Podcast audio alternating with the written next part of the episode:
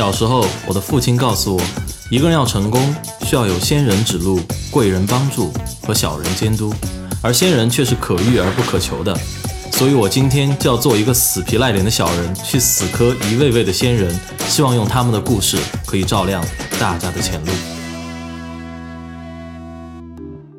大家好，欢迎来到我们的学霸百宝箱，这里是第十期超长篇特别节目下集，我是主持人杨哲，在这里先发布一个剧透警告，还没收听第十期上集的听众，请出门下楼，上集节目可以很轻松的找到。好了，开始本集的节目之前，我们先回顾一下上集，我们特别节目的嘉宾是北大才女、河南省2014年高考理科状元曹林金。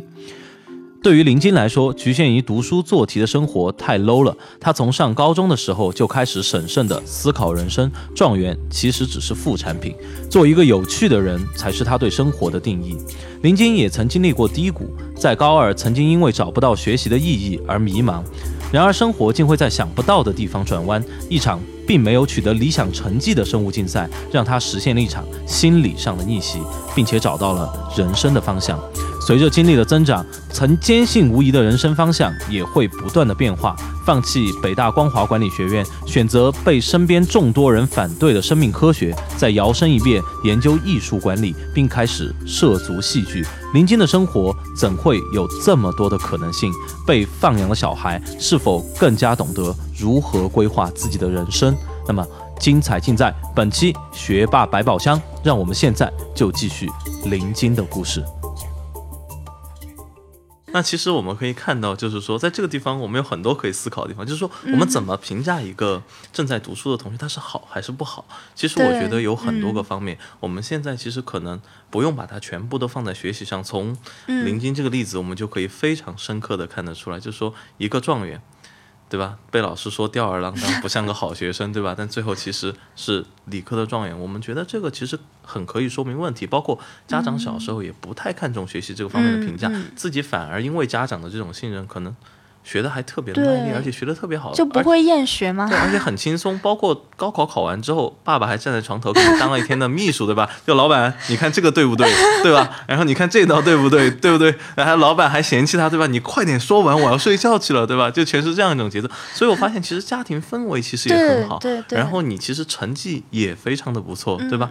那我们把话说回来，你刚才说到说，我们还是那个话题啊，你说你怎么样？的最后从生命科学到艺术的，我们还没走到艺术那条路上去，对不对？那怎么接下来这条路又是怎么走的？发生了一些什么样的转变呢？呃，因为我们家一直是一个宽松的环境，我爸妈真的充分的信任我，就包括选专业这个事，包括选专业，可能一般的家长会觉得，嗯，你都考状元了还不选光华，将来年薪百万，多可惜。对，多可惜。然后包括当时的招生组老师也是天天在我耳边说光华，然后什么，对对对，可能是他们的惯常思维就是高分就要上光华，不然就亏了。当然，光华是一个非常好的专业，非常好的学院，我有很多特别好的，我特别甚至可以说是崇拜的同学，就都在光华。然后，但是我当时就觉得我不是很适合光华，而且当时我有一个自认为非常坚定的信念，就是学生科。嗯，然后就选择了原配。我妈就觉得你一个女孩干嘛去选一个基础 基础学科？那 你将来要读博嫁不出去可怎么办啊？妈妈担心的问题永远都是这么现实，对不对？然后，但是，但是他虽然这样想，他也没有说，哎，你不能选这个，就他从来没有强制过我。尤其是我当时选择整合科学嘛，是第一次第一年引进到学校的专业啊，就是个新专业，其实风险蛮高。对，风险很大。然后他是从全校二次选拔了二十个学生，嗯，然后来当他的第一届，可以说是小白鼠吧。嗯。然后我当时选这个，包括我爸妈，包括之前的一些师兄师姐，都给我很一些，就是说。说你要不要再思考一下？再想想。对，小姑娘再想想，别可惜的那分数。尤其是我有一个学生物的师兄，他老师跟我说，那个他是从生物转行了，已经，他就跟我说，生物是个大坑，跳了一定后悔。然后我当时就完全不听，然后然后就选了这个。选了之后呢，就经过一年的学习，我就发现它跟我之前想象的是不一样的。嗯，就这个专业。嗯，它是要学习数理化生的四科知识，然后用定量的或者计算的一些手法来。就是嗯，解决一些生物学问题。嗯，但是我这个人不太喜欢定量。嗯，就是我一开始喜欢生命科学是喜欢那个嗯，偏宏观或者是干细胞之类的一些东西，或者是神经一方面。对于数理就是定量做模型就不是特别感兴趣。嗯，另外就是这个班它的就是。课业压力其实蛮大的，这是一个非常现实的问题。就是我在大一的时候，平均每天可能只能睡到四到五个小时，嗯，然后做实验啊也很忙，然后虽然做的事情很有意思，但是我觉得未免有些太单调了，嗯，因为我当时选择了北大，选择了元培的初衷是能够让自己更广泛的接触到一些别的东西，嗯，让自己的大学生活更加充分一点。这个也是原培实验班的初衷，对，然后或者是能够接触到更多的东西。当然也是原配给了我这样的机会，他在我这一年间自己过得很贫乏，但是看到周围的人过得很丰富，各种专业都有，开拓了我的视野，然后让我发现，呃，原来生命科学可能不是我那么那么坚定想要追求的东西，嗯，其实。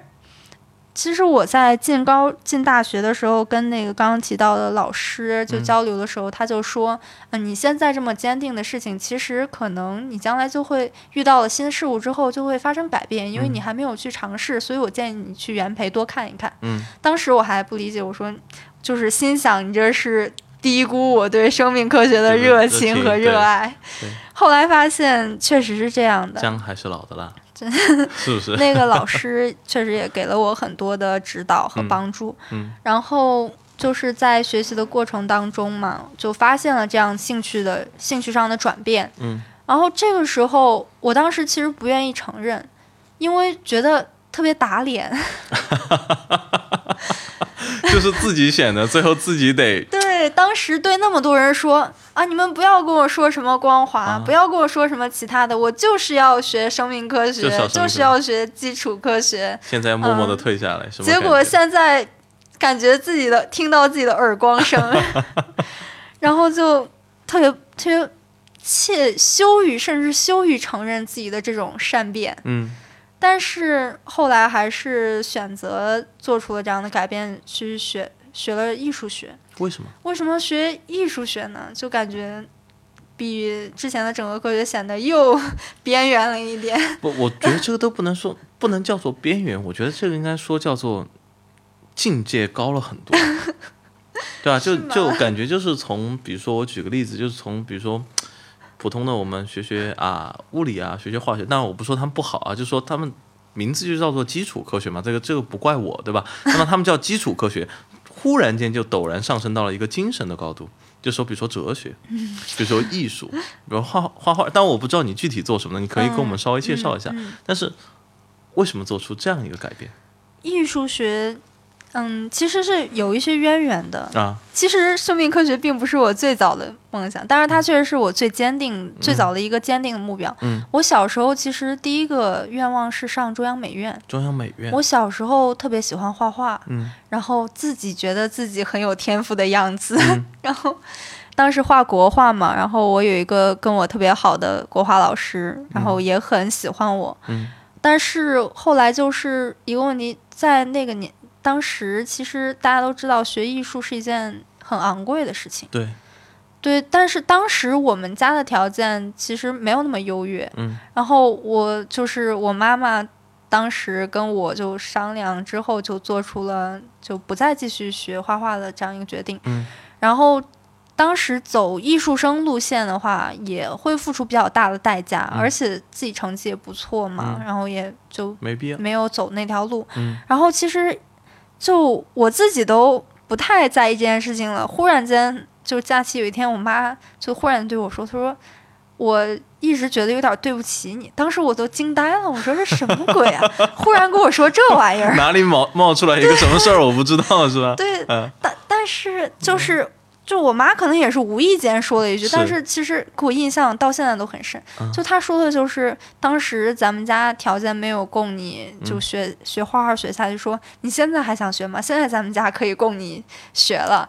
但是呃，我说那学画要是想走艺术家的道路，那应该从小嘛。现在肯定也没有，也晚了，也没有必要了。对对对。但是自己还是很喜欢这个行业，很喜欢这个氛围。嗯。然后，在考虑换专业的时候，就想往这方面进行想。说我既然不能够进行，嗯，可能进行艺术创作有一些迟了。嗯。我是不是可以就是走？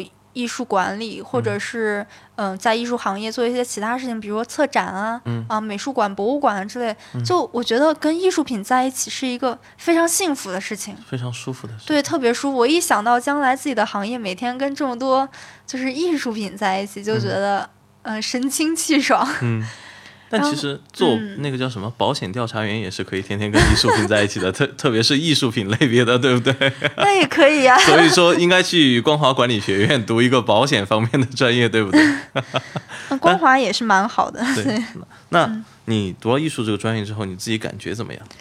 感觉就确实很喜欢，确实很喜欢。对，然后也也给自己了很多空余的时间去寻找别的一些做一些别的事情。嗯。然后就比如说自己时不时跑出去玩几天之类的，嗯，然后嗯，我觉得带给我最大的改变就是，它让我放下了心里的包袱，嗯，就是在我选择做出嗯转方向之前，我是一直羞于承认自己这个是个善变的人的，嗯，但是当我已经做出了转方向的选择之后，我就发现。这没什么，没什么大不了的，没什么大不了的。对，这是一个很自然的过程。作为一个原培人，没转过方向都不好意思说自己是原培的。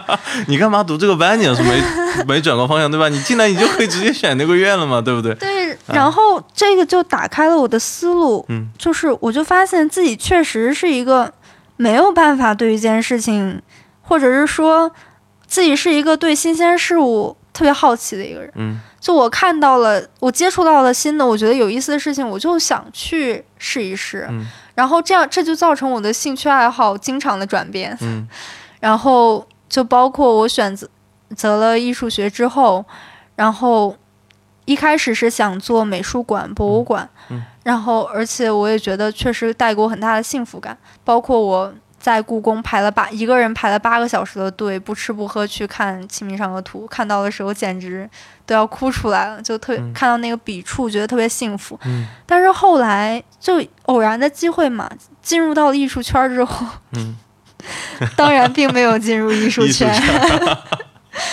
就是进入到这个专业之后，就会接触到艺术一些更广阔的东西，就会发现一些新的艺术形式也很有趣。嗯，就比如说我曾经。很不喜欢戏剧，嗯，就比如说我小时候那个姥姥姥爷在家里看戏，我觉得太无趣了，老年人的东西。但是我后来就是就发现，原来戏曲就是嗯，话剧、音乐剧就都那么有趣。对。然后我就开始看话剧，就是看的过程中，嗯，看了一些孟京辉的话剧，然后就非常喜欢。嗯。然后很喜欢之后呢，其实带给我最大这个只是遥远的看，毕竟他是一个就是职业的戏剧人。嗯。然后带给我最大改变的是，我们学校有一个巨星风采大赛，嗯，是我们学校特别大的一个活动比赛，持续一年，每年一届。然后我当时早上八点起来去排排票，就是看了决赛。当时其实给我非常。感觉非常震撼。嗯，我想到他们会很优秀，但是我没想到他们做的那么优秀。嗯，就我觉得他们的最后戏的质量是不输给现在市面上小剧场所上演的话剧的。嗯，然后我当时就想，这就是我身边的同学啊。嗯，为什么这么有趣的、这么有能量的事情他们可以做到？嗯，而我不去试一试呢？嗯。当时看完那场晚那那一晚上，我基本上都没睡着，这实在是太兴奋了。我觉得那个舞台上的所有人身上迸发出的那种能量，嗯，就真的震撼到了我。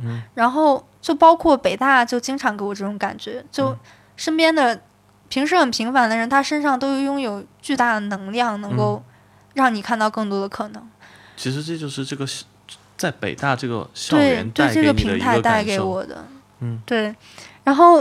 当时就想，哎，这个将来我是不是也有机会来玩一把？嗯，当当当然，当时其实只是一个小小的念头，并没有就是付诸实践。然后这学期呢，开学的时候我就加了我们学校的剧社，嗯，然后加了剧社，准备自己去尝试一把。对，加了剧社，虽然只是刚刚加入嘛，但是就很积极的参与那个剧社的排练，然后就会发现排练真的就就通过不断的深入，就越来越喜欢这个这个圈子或者这行业，就发现我我想我为什么喜欢排练，为什么喜欢排戏呢？就觉得虽然大家在演戏剧的演剧的时候都是在演，就在表演，但是却能看到彼此最真实的那一面。嗯。我觉得这是一个特别奇妙的，所以我现在特别喜欢舞台，特别喜欢就是排练和表演。嗯，然后就自己在做表演的尝试，虽然演的也不好，但是开心就好嘛。嗯，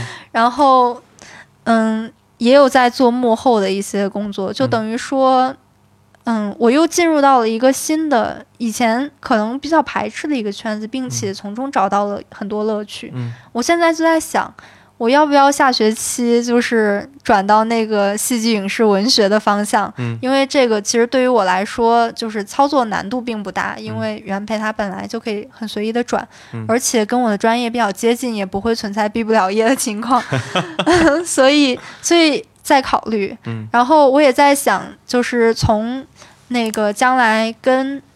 嗯，静止的画或者是瓶瓶罐罐的艺术品待在一起，转向哎，我将来能不能待在剧场，跟这一些活生生的人待在一起？嗯，然后就有这样的想法的转变。嗯，但是我现在对自己已经很了解了，我就是一个很看到一个新的东西可能就会改变的人。嗯，所以我也不好说，我到什么时候会发现一个新的爱好，我就会。转向另外的东，另外的一些追求，但是我觉得现在自己还是蛮喜欢自己的状态的。对，就是我觉得，可能很多人觉得我这样是走弯路。嗯，就是你做过这么多事情，你很多人会问我，你学整合科学那一年付出了那么多，就这么转方向放弃了，不可惜吗？或者说你后不后悔？如果那一年你没有去学整合科学，你干了别的，然后。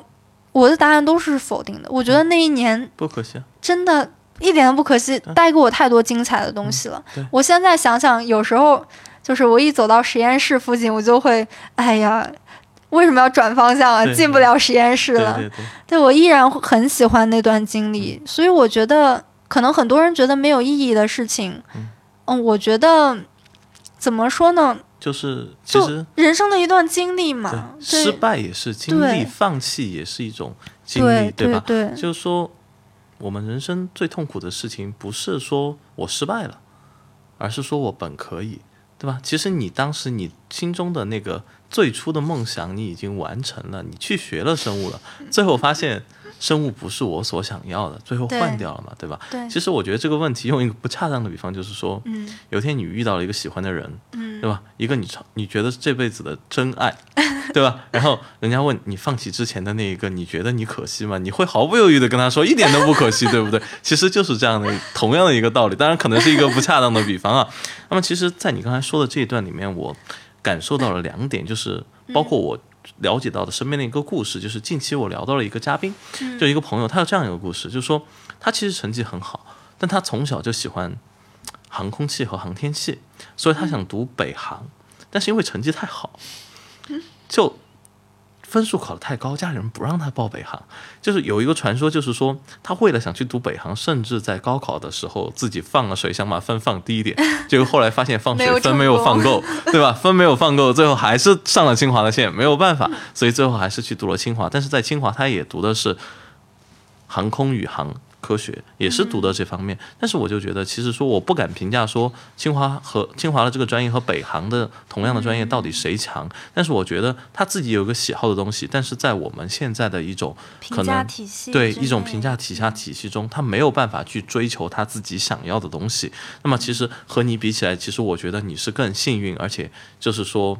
更开心的一个，就是说你可以拿着一个状元的分数，放弃可能像我们所说的将将来以后百万的年薪，百万北大光华管理学院，对吧？放着不选，去选了生命科学，甚至最后连生命科学也不选，走了就像你刚才说的，可能更为边缘或者更为人们不所熟知的一条路，艺术甚至之后还可能做到戏剧上面去，这些都是你自己的选选择。那么在选择这个问题的同这个方向的同时，其实你是有机会成本的。首先，第一个机会成本就是你那个分数，对吧？一审的状元，你选什么专业不行，对吧？那么这是第一个。第二个就是说，其实有你当时当初心里的就最初的那个梦想。其实也是你的成本，对对吧？会时时刻刻的在挠着你的心，说你为什么会抛弃了我？但是你勇敢的去做了，而且我看到你今天这个状态，我会发现你的状态真的是非常非常的好，就做了你自己想做的事情，而且你真的开心，对你真的很幸运，身边也有父母一直都很支持我。对，那么所以说，这就是你从。这个生命科学一路到了艺术的这样一条路，还有可能再到其他的，还有可能不知道是什么东西的，就是等于说我现在整个人的思路是发生了转变的，嗯，而这个转变最直接带给我影响的就是北大这个环境，嗯，大家好，这里是学霸百宝箱，大家如果想更及时的收到我们节目的信息，请关注我们的微信公众号“露露小讲堂”，那么关注的方式有以下两种，首先。微信端口进入的听众可以长按屏幕下方的二维码，点击识别，再点击关注就可以了。那么其他听众呢，可以在微信里搜索“露露小讲堂”，梅花鹿的鹿，露露小讲堂，就可以顺利关注了。小时候，我的父亲告诉我，一个人要成功，需要有仙人指路、贵人帮助和小人监督，而仙人却是可遇而不可求的。所以，我今天就要做一个死皮赖脸的小人，去死磕一位位的仙人，希望用他们的故事可以照亮大家的前路。像你刚刚提到那个，就是上了清华分数，然后最后选择了清华同学，其实我觉得这不失为一个正确的选择，因为。清华可能能带给他一个更宽泛、更高的一个平台，嗯，因为就是除了抛开专业而言，专业之外的很多东西都能够给他很多的影响，对，嗯，包括我选择北大，如果我当时选择清华生科的话，我现在可能在生命科学有比较好的呃可能，嗯，如果我好好学习并且可以的话，可能有比较好的发展，但是而且我并不会觉得我放弃了什么，而是特别开心的，哎呀，我。终于实现了我的梦想，并且沿着我的梦想坚定的走了下去。因为我并没有接触到别的东西，嗯，而在北大，在元培，我接触到了这些不一样的人事物，接触到这些不一样的可能性，啊，我就会想让自己成为一个拥有更多可能性的人。就我在做选择的时候，其实很简单，就我不怕这个选择是错的，也不怕说会带来什么样的后果，我只是觉得。做这个选择能带给我更多的可能就可以了，嗯，或者是说能让我就是体验到更更多的更精彩的世界、更丰富的内容。就其实比如说我高中选理科也是这样的，为了选理科，我还跟我高中班主任哭了一场，向他表示我真的很想学理科，哭着闹着要学理科，对。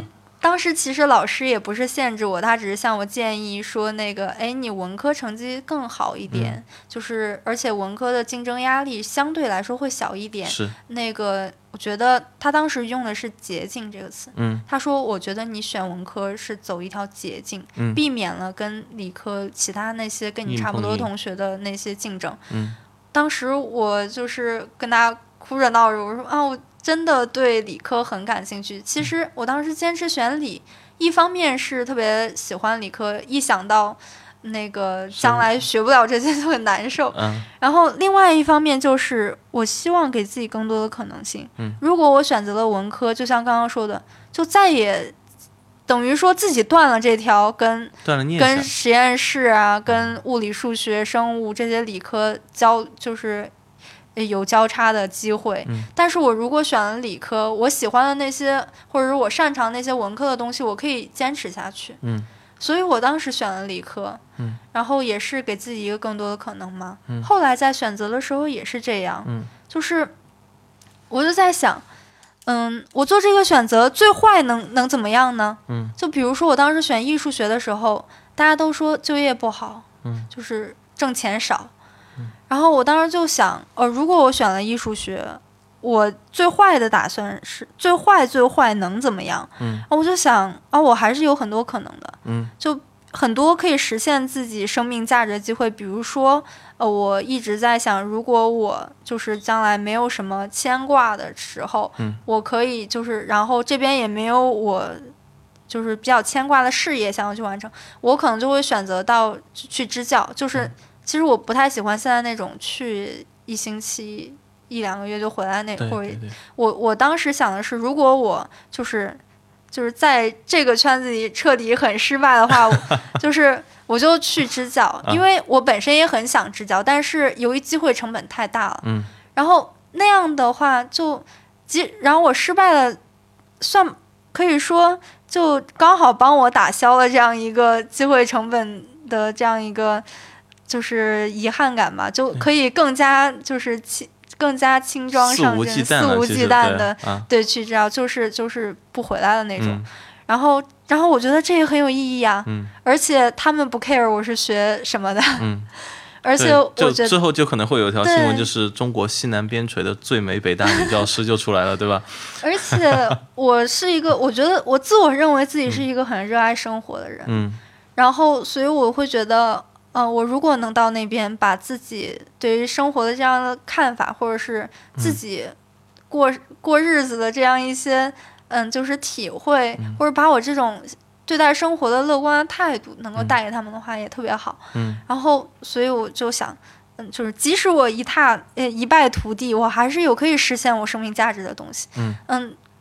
包括，呃，我对很多事，现在是这样一个时代，嗯，即使我什么都不会，每天都在有新的机会不断的涌起，嗯，就是像就是新媒体啊，然后各种东西，其实人想养活自己并不难，在今天这个时代，是，所以我就觉得，即使输得很彻底，也没有什么好害怕的，是，所以每一次当想到我还有很多的机会，很多的选择，自己还是一个充满可能性的人的时候，嗯。我就会很有底气。嗯，其实说到这里，我特别想说一句，就是说，呃，在林金身上，其实我看到一个很好的品质，就是什么？大家可能在这个我们的这个手机的那一端可能感受不到，但在这个房间里，我觉得，呃，林金的每一句话其实都像一个暖暖的细流一样，就是渐渐的就充满了整个房间。其实能给我们带来就是。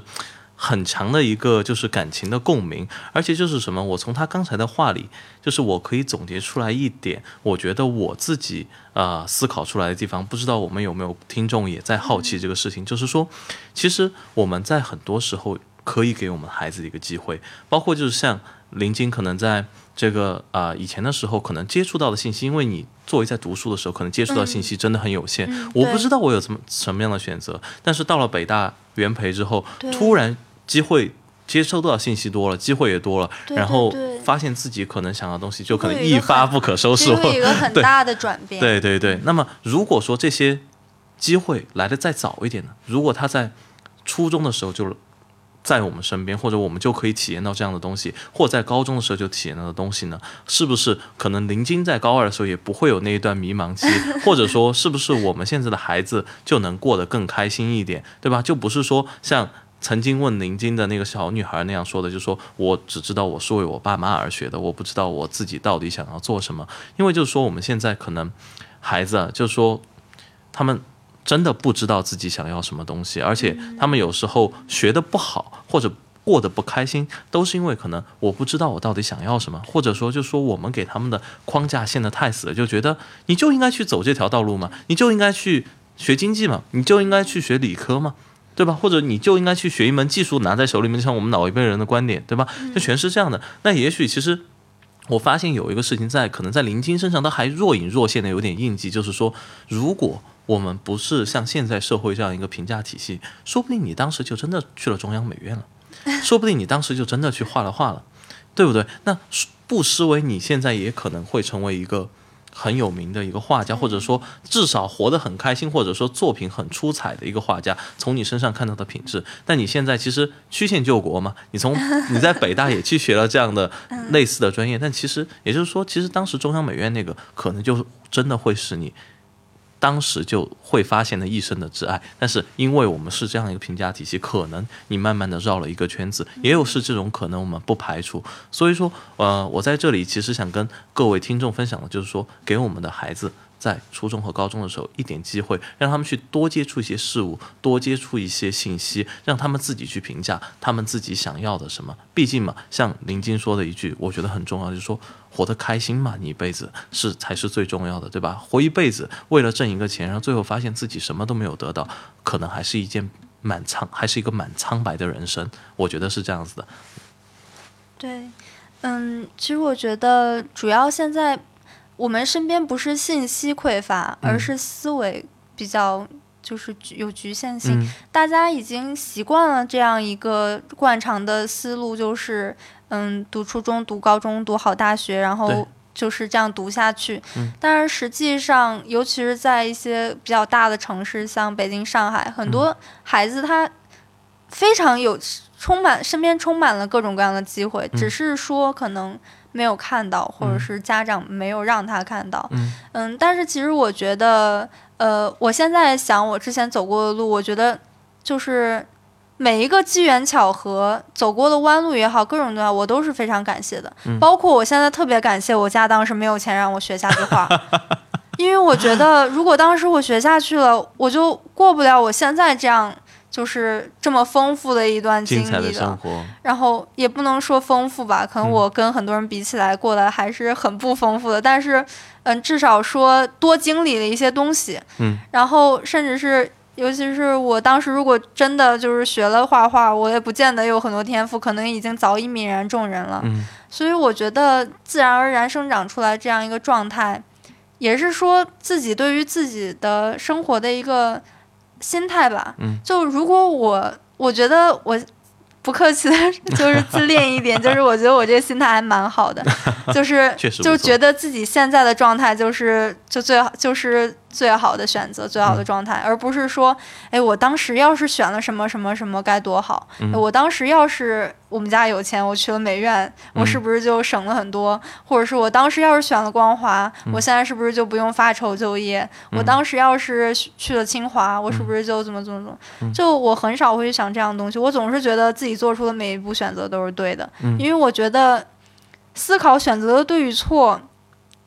的它的价值发生在选择之前，嗯，选择之前我们要充分的就是权衡，就是什么是对的，什么是错的，我们会付出怎样的代价，然后去选一个尽可能选的选择一个好的选择，嗯，加引号的好的选择，但是因为没办法评判嘛，对，但是每当我选择过后。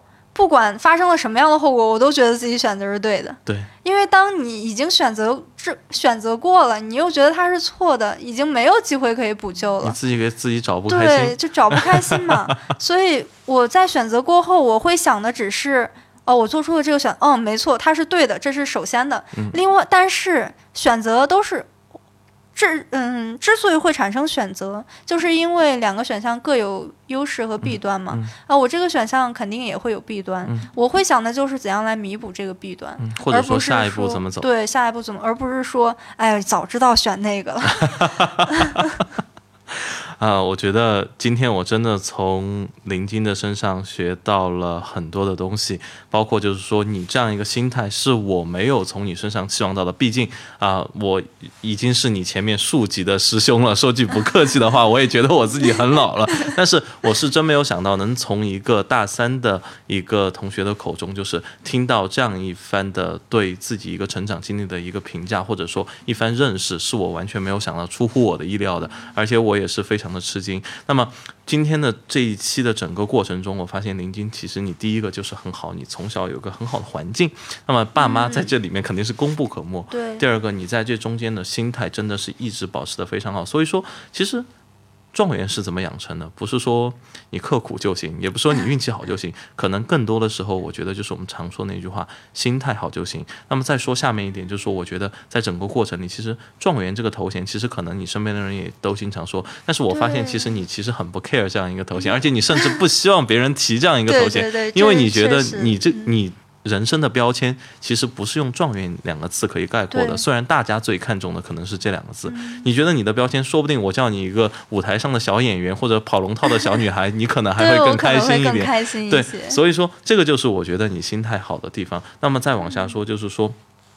说完状元的这样一个 title 之后，其实就涉及到我们现在社会的一个评价体系，也是林晶你刚才一一直在这个过程中有所提到的，就是说，其实我们现在这个评价体系或者禁锢了我们的思维了，或者说对我们思维有一点不太好的一个束缚，那么也就阻碍，可能在某种程度上可能会对我们的发展或者产生一定的。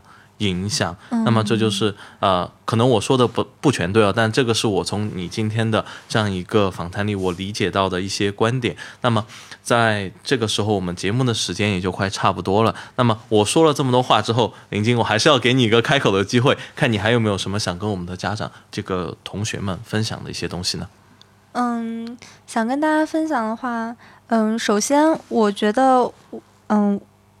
首先就是刚一点，就是我这个人不太喜欢说某一件东西不好，嗯，我会比较喜欢说这个东西好。就比如说现在的这个制度，甚至是高考制度，大家都在批判它，但是我在这个体系当中的时候，我就会有意识的去看到它的优点，虽然它可能存在禁锢我们的想法，但是。我觉得我们如果把目光聚集于这个的时候，就会产生一些偏见或者是一些偏激的东西。然后我一般倾向于去寻找它的优点，然后当然你寻找优点过程当中，自然会看到它的不足，然后你就会嗯适当的去弥补吧。然后我最想跟大家分享的是，其实是嗯。做一个有趣的人，对我觉得很多东西都归因于有趣吧。我对别人的最高评价就是有趣，我最希望得到别人的评价也是有趣。嗯，怎么说呢？我是一个特别喜欢笑的人，可能已经发现了。然后就还有一个小故事想跟大家分享，就是我来到北大。自主招生面试的，呃，那个实名推荐面试的时候遇到了两个老师，虽然我不知道他们叫什么，他们也不知道我叫什么，但是就是他们给我了很深的印象，是给是北大给我的第一印象，就是当时这嗯。是需要抽一道题，然后准备三分钟进去回答。我当时抽到了一道题目，然后在外边想了三分钟进去了。然后两位老师见了我就说：“哎，要不你先做个自我介绍？”就特别随意。然后我就自我介绍，我说：“嗯，我特别喜欢吃，特别喜欢笑，特别喜欢自然，因为我当时还是励志自然科学。”然后那个老师。哦，我当时没有说特别喜欢笑，我说特别喜欢吃，特别喜欢睡，特别喜欢自然。老师接了一句特别喜欢笑。嗯，当时其实我才说了这么三个短语，老师就说这样一句话，然后我就觉得其实嗯，保持这样一个乐观或者是很好的心态，在你做各种事情的时候都会对你有帮助。嗯，然后就接着向他们讲我为什么喜欢自然科学，我说我小时候。看到那个苍蝇搓手，我会想知道他们为什么老搓手啊？然后那个老师就说：“因为冷啊。”我当时就觉得这老师也太有趣、太可爱了吧！嗯，就就对北大的印象就突然变得特别好。然后我就说：“嗯，那个，嗯。”然后接着，当然老师就开完玩笑之后，他就会问我，哎，那到底是为什么呢？他也会考察我，就是真才实学，到底知不知道？然后就跟他说，那个我就回去去查了他为什么，然后是因为什么什么，然后就说小时候特别喜欢看《走进科学》，虽然现在看起来都是 一些很很有趣的故事，但是当时觉得，哎呀，都是好科学，然后。就我爸妈出去上班，我就自己在家看电视，挺吓人的。我觉得走进科学，然后 就就就天天演各种奇怪的病嘛，或者哪儿忽然着火，我就给我妈妈哭着打电话，然后说啊，那个电视里又演谁哪儿得了一个什么病，人家说了都发现不了，然后说是不是我也哪儿。就哭的哇哇叫，然后我妈就说换台换台换台，不许再看了。但是还是舍不得，就一边哭一边看，然后，然后就讲很有意思的事情。老师还问我对什么感兴趣嘛，然后，然后我说当时当时有一个想法，就是想知道梦到底是怎么回事。梦。对，然后老师就说：“哎，这个很有意思啊，你这个，但是你这个研究可能当不了大学教授啊，你这个，但是另外一个老师就说，可以拿诺贝尔奖啊。”然后就两个老师就各种开我玩笑，然后我为两个老师都为这事儿吵起来了，估计。就就给我一种感觉，就是一个这么优秀的大学的一场这么严肃的面试。两个老师就是就是这样一种轻松的态度，让我看到了这样一个更高层面的人，他们是用怎样一种心态来面对生活，甚至是治学，甚至对，甚至是对治学。然后，然后接着他们就说：“哎，那个你是不是抽了一道题？”然后，是啊，他们还没问呢，然后刚想起来，然后，然后正事儿给忘了，对对对，然后，然后他就问我：“你觉得那题有意思吗？”我说我觉得没什么意思，那 老师说我也觉得没什么意思，咱们别聊了，然后就开始接着聊其他的小故事啊，然后，然后我当时就觉得。哎，原来北大就是这样一个自由的、这样一个有趣的地方。嗯，然后我就是面试完临走之前，老师就关门的时候，老师对我说一句话，嗯，他说希望你能够永远保持这样乐观开朗的性格。嗯，当时我关门的时候，眼泪都要掉下来了，真的就就被感动了，突然特别感动。此生非北大不嫁。嗯，就特别感动嘛，然后觉得，嗯，就看到了一种。就跟自己很有共鸣，就觉得这样一种态度是特别好，能给自己带来快乐，也能给别人带来快乐。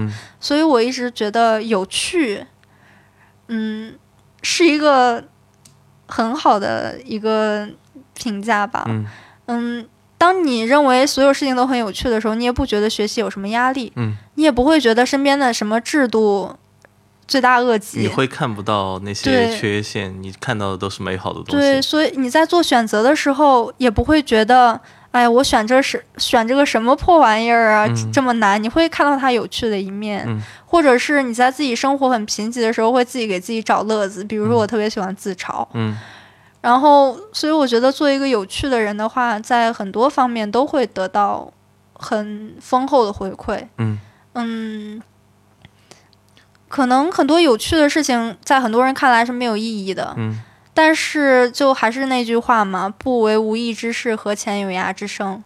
不为无益之事，何前有涯之生？嗯，然后有趣很多有趣的事情，可能看起来没什么意义，但是我觉得它确实是有功利性的。嗯，就是有趣也存在，就是就是。会也会给你带来很丰厚的回报，所以即使是从功利性的角度去考虑，也是要做一个有趣的人的。是，所以我想不到为什么不做一个有趣的人，所以我就做了一个，希望自己能够成为一个有趣的人。OK，我非常感谢林晶在节目的最后把我们本期节目的题目送给了我们，叫做一个有趣的人。好了，那。我们本期学霸百宝箱的内容到这里就全部结束了，非常感谢大家的捧场，希望大家可以在这期的节目里有所收获。如果大家有什么问题，可以在我们的公众号里留言给我们。好了，我是杨哲，我们下周星期四晚上十点学霸百宝箱不见不散。再次感谢林晶，谢谢你。嗯，也谢谢杨哲主持。啊，好，那我们再见，林晶。大家好，这里是学霸百宝箱。大家如果想更及时的收到我们节目的信息，请关注我们的微信公众号“露露小讲堂”。那么关注的方式有以下两种：首先，微信端口进入的听众可以长按屏幕下方的二维码，点击识别，再点击关注就可以了。那么其他听众呢，可以在微信里搜索“露露小讲堂”，梅花鹿的鹿，露露小讲堂。就可以顺利关注了。小时候，我的父亲告诉我，一个人要成功，需要有仙人指路、贵人帮助和小人监督，而仙人却是可遇而不可求的。所以，我今天就要做一个死皮赖脸的小人，去死磕一位位的仙人，希望用他们的故事可以照亮大家的前路。